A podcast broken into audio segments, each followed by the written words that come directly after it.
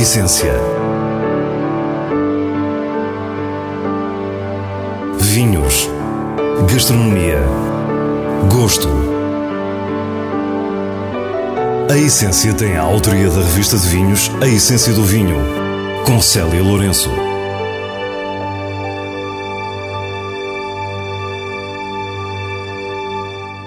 Descobrimos a Quinta da Aveleda em Penafiel para com ela mergulharmos na história de uma família que festeja 150 anos de cumplicidades à volta do vinho.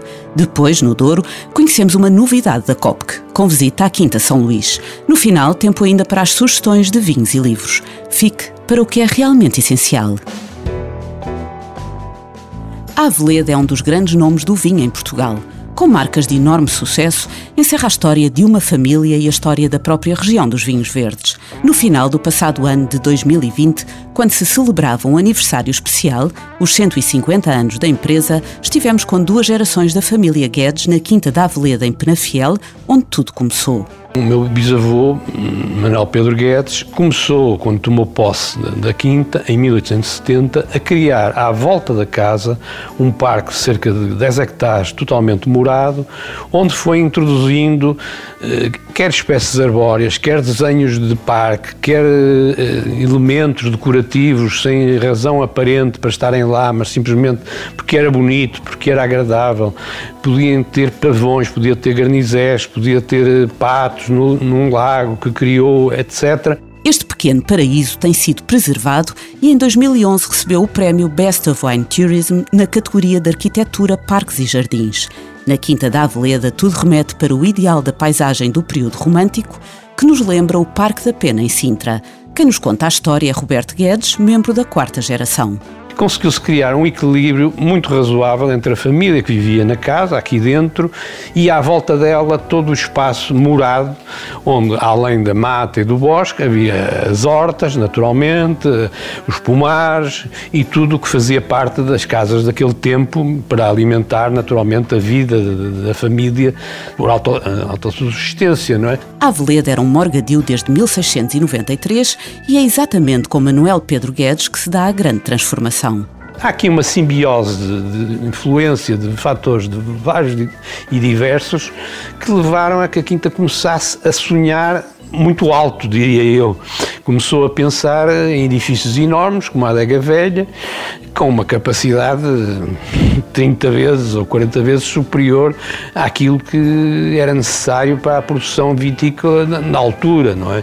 Criaram celeiros enormes por cima dessa adega velha também para recolher as rendas dos caseiros, mas que não chegariam sequer a, a encher metade de, de, desse celeiro. Manuel Pedro Guedes pensou grande e fez grande a olhar para o futuro. E dizia ele que o futuro desta quinta vai ser o vinho, será o vinho, porque a agricultura tradicional está muito mal. Não podemos esquecer que em 1870 o país estava a atravessar grandes crises, tinha passado grandes fomes, grandes revoltas, grandes revoluções, por da cá aquela palha havia revoluções, havia muita fome, muita, muitos anos de fome seguidos e, portanto, o equilíbrio no campo era muito instável, muito inseguro e muito difícil. Em 1880, a Quinta é pioneira numa viticultura moderna e nas exposições do final do século vê os seus vinhos premiados. Depois, em 1939, um novo momento determina o sucesso da empresa até hoje. Uma história que me fascinou sempre né? foi a chegada do Sr. Elice, que marcou um ponto de viragem na, na sociedade. Quando o meu pai descrevia que estava ao portão de baixo e de repente viu ao fundo da rua aparecer uma figura misteriosa, uma figura vestida de fato branco, chapéu branco, uma bengala, a aproximar-se a pé. Coisa era inusitada. Quem nos vinha visitar ou vinha pelo comboio à charrete de cavalos buscar lá à estação, ou vinha pelos seus próprios meios a cavalo de outra maneira qualquer. Agora, a pé pela estrada, um senhor todo bem vestido por aí fora, era qualquer coisa de muito estranho. O senhor era Eugène Alice, um enólogo francês que não conteve a curiosidade. Ficou fascinado ao passar de comboio no fundo da quinta, olhar para as vinhas que estavam divididas por quartéis de ramadas em cada, em cada quadrado, que era mais ou menos um hectare, tinha uma casta diferente. Veio por aí acima, conversou com o meu pai, foi jantar com ele, se bem me recordo, E depois ficaram tão entusiasmados um com o outro que ele se propôs fazer aqui algum vinho de experiência. E então apareceu daí o Casal Garcia. Não é? O irmão mais velho de Roberto, António Guedes, ajuda-nos a perceber o fenómeno Casal Garcia. Começou pelo Brasil, nós estamos em 39-40, em plena guerra, não é? Portanto, aparecer um vinho verde engarrafado no Brasil, branco, um país que gosta, gosta de coisas frescas, realmente aquilo foi um sucesso, em que a maior parte dos, dos imigrantes eram minhotos e tudo isso, tudo aquilo foi um sucesso muito grande. Depois dali passou-se a África Portuguesa e não só, como o belga, por exemplo, foi um, um belíssimo mercado, e os, aqueles países do sul da África também, a África do Sul e a Rodésia e tudo aquilo, eram belíssimos mercados para, para o vinho verde daquela altura. Nas décadas seguintes, muitos outros mercados importantes foram conquistados e ainda hoje Casal Garcia é uma marca forte, um pouco por todo o mundo que consome vinho. Esse foi o tempo de Roberto Guedes pai, pai de António e Roberto, cuja geração entrou na empresa nos anos 60. António Guedes é reconhecido como um homem frontal e incisivo, visto também como um gentleman. Perguntámos se esse foi o segredo para o grande sucesso da sua gestão. Eu acho que não foi, não foi a minha gestão. Não foi a gestão em si, porque a gestão era, acompanhada pela administração, que era composta por cinco membros, dos vários membros da família, e que mudavam todos os três anos e todos eles, todos os ramos da família passaram por aqui como administradores, embora fossem não executivos, mas todos eles passaram por aqui, portanto sempre houve uma discussão à volta das mesas de todos, todos os assuntos que aqui se passavam. O maior segredo do Império Aveleda é então a forma como as várias gerações preservam o património familiar e empresarial e o rigor com que o fazem. Roberto lembra a importância dos anos 90 e do início de 2000. Foram os momentos de passagem de testemunho que começaram nessa altura.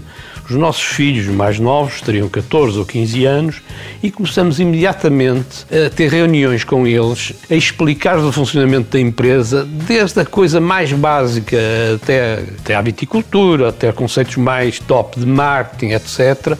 Nas reuniões estavam com a família toda, ao mesmo tempo, e estavam a falar de temas empresariais também. A quarta geração marca a modernização da empresa com a importância da formação e das universidades. É também com essa geração que a Aveleda se expande para o Douro e para a Bairrada na década de 1990. Agora, a geração seguinte, representada pelos primos António e Martim, filhos de António e Roberto, respectivamente, continuam essa expansão com a Quinta Valdona Maria no Douro e com a Vila Alvor no Algarve. É natural, tem a ver com os ciclos de crescimento das regiões. Quando o nosso trisavô começou com este negócio, o negócio em si, aqui na Quinta, era muito pequeno, o negócio dos vinhos verdes quando se falava em vendas e exportação também era muito residual. À medida que esse negócio foi crescendo, foi ganhando maturidade e essa maturidade apareceu mais recentemente. É natural que também tenha também aparecido esta necessidade de, de, de olhar para fora e investir noutros, noutros negócios. Também temos vindo a assistir à criação de gamas premium dentro da marca Aveleda, com grande expansão dentro da região dos vinhos verdes e detalhe de solos, vinhas e parcelas. Tudo se traduz, como nos diz Martim, num crescimento assinalável. Nós hoje somos uma empresa que fatura 39 milhões de euros, estamos ali à bica dos 40, que é o número que nos, nos vai na cabeça nesta altura, mas uma empresa que há 12, 13 anos faturava 25 milhões de euros, é, é, é uma progressão. Acho que isso é o mais importante. Também acho que é isso que nos, nos motiva a ir crescendo e dando estes pequenos passos, uh, anima-nos muito. Ao sairmos da idílica e frondosa Quinta da Aveleda, perguntámos ainda a António Guedes Pai se continua a ter sonhos para a sua empresa. O sonho é contínuo. O sonho não acaba. Há sempre sonhos.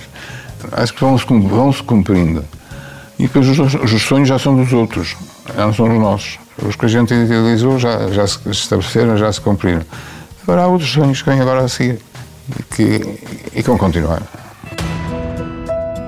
A Nacional 222 é uma das estradas mais bonitas do Douro Precisamente no troço que liga o peso da régua ao Pinhão, que corre na margem do rio, vamos encontrar a entrada da Quinta São Luís, onde assistimos ao lançamento de um branco topo de gama da Copc do grupo Sogevinos.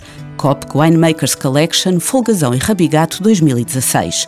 O enólogo Ricardo Macedo começa por nos explicar a origem deste vinho. Surge de, uma, de, um ensaio que fizemos, uma seleção de caixas que fizemos para a plantação numa quinta, quinta é essa no Baixo Corgo, na Quinta do Bairro, essencialmente de uva tinta, mas que realmente achámos que não tinha a qualidade que pretendíamos para, para uvas tintas. Achámos por bem replantá-la de branco, mas replantá-la de branco com castas. Foi então elaborado um plano de estudo de castas brancas existentes na região. Decidimos fazer, arranjar uvas nas proximidades, diferentes variedades, diferentes viticultores, e vinificar tudo separado, casta a casta, e depois ver o potencial de guarda. E chegámos à conclusão que realmente eh, algumas das castas surpreenderam-nos muito pela positiva. O caso da edição do ano passado, 2015, que foi o Arinto, que me surpreendeu muito e já está replantado na, na Quinta do Bairro. No ano seguinte, 2016, a surpresa veio de outras variedades de uva, folgazão e rabigato. Numa fase inicial deste projeto, de ensaio saiu só de uma forma de testar as castas, mas realmente a qualidade era tão alta que deixámos por bem engarrafar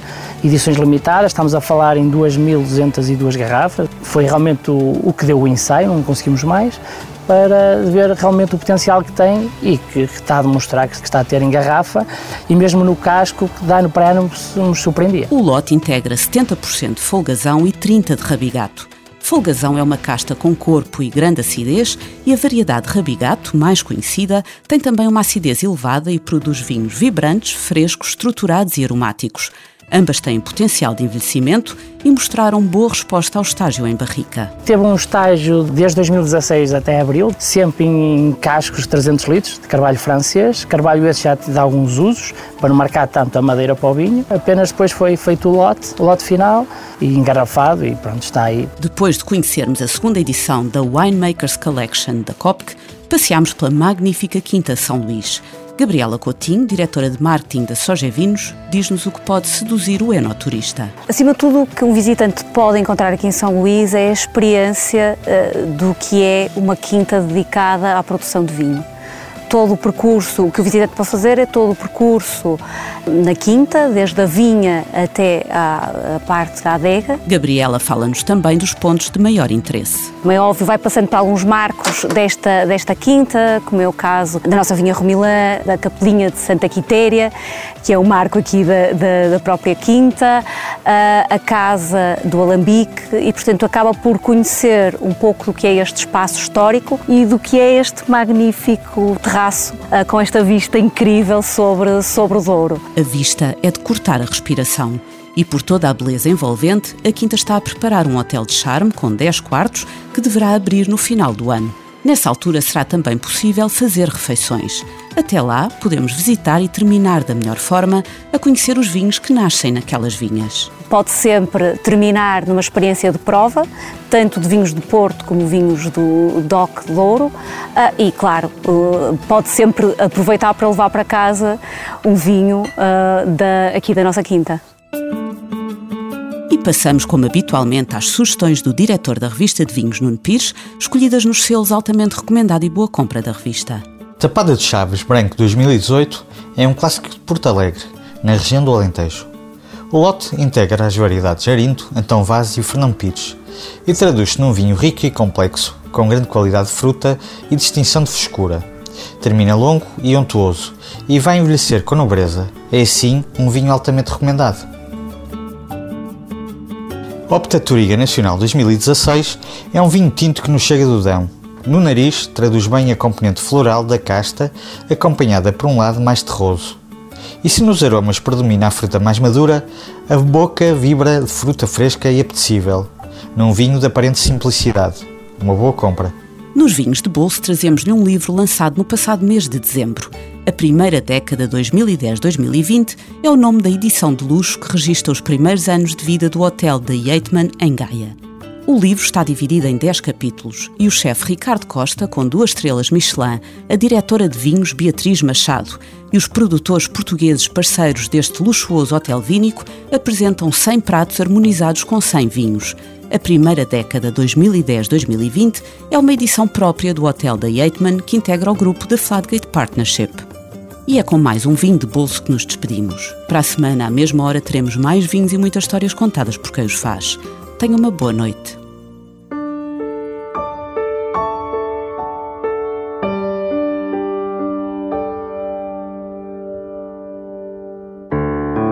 A essência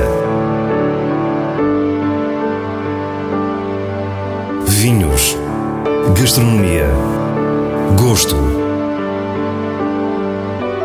A Essência tem a autoria da revista de vinhos A Essência do Vinho, com Célia Lourenço.